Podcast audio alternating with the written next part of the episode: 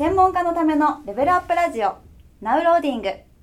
このポッドキャストでは世の中のビジネス流行りの商品がなぜヒットしたのかどうしたらより面白くなるのかをお伝えしていきます。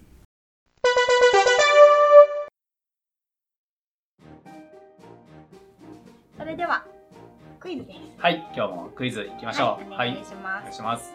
はい。えっと SNS で情報発信するときに意識することは何でしょう？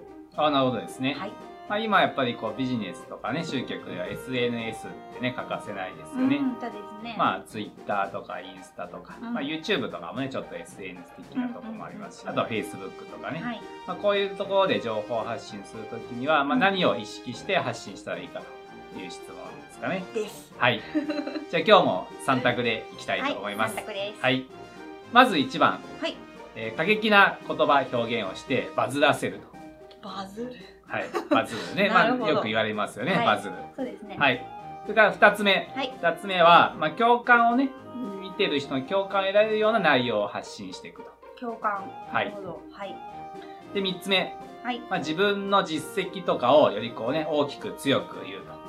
実績を言うはい。はいこの3つですね。どれが正解でしょうかということですね。なるほど、はい。まあどれもね使えそうな感じではありますけどまあそうです。よく聞く、聞いたりしますよね。こういうことが大切だってね。うんただまあ SNS では特に何がね、重要かというとですね。SNS っていうのがポイントなんですね特にそうですね、SNS では。なるほど。はい。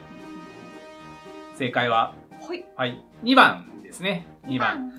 まあ見てる人の共感してもらえるような内容を発信していくということですね。共感が大切なんだそうですね。まあうん SNS ってやっぱこう見てる人とのこうつながりがね、すごく重要ですよね確。かになんかこう一方的に発信していくというよりは、やっぱ見てる人とね、こうフォローしてもらうとかっていう風に、うんまあ、割とこうね、個人でこうつながっていくようなメディアですよね。そうですねつながるためにはやっぱりその人に共感しないとなかなかつながりって起きないですよね。見てて不快な人はすぐ まあそうです。見てて不快な人とやっぱね、そうまあ その情報自体は多くの人に広がるかもしれないですけども、この人とつながりたいとか、ちょっと興味あるなってはならないですよね。考え方が嫌いだったらね、はいその人と関わりたいとは思わないのでそうですよね。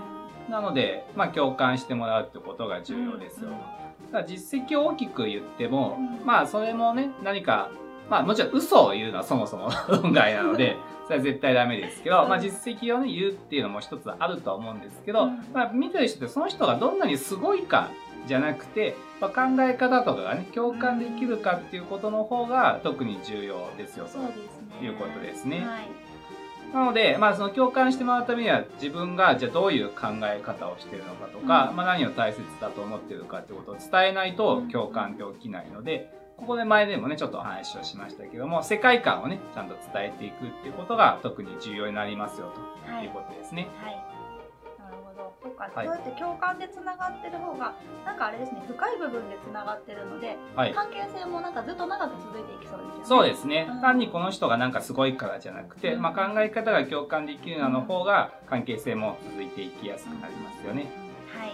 なので、まあ、皆さんもね、ぜひ SNS で何をね、発信していくかってことをぜひね、考えてみていただければと思います。はい。わかりました。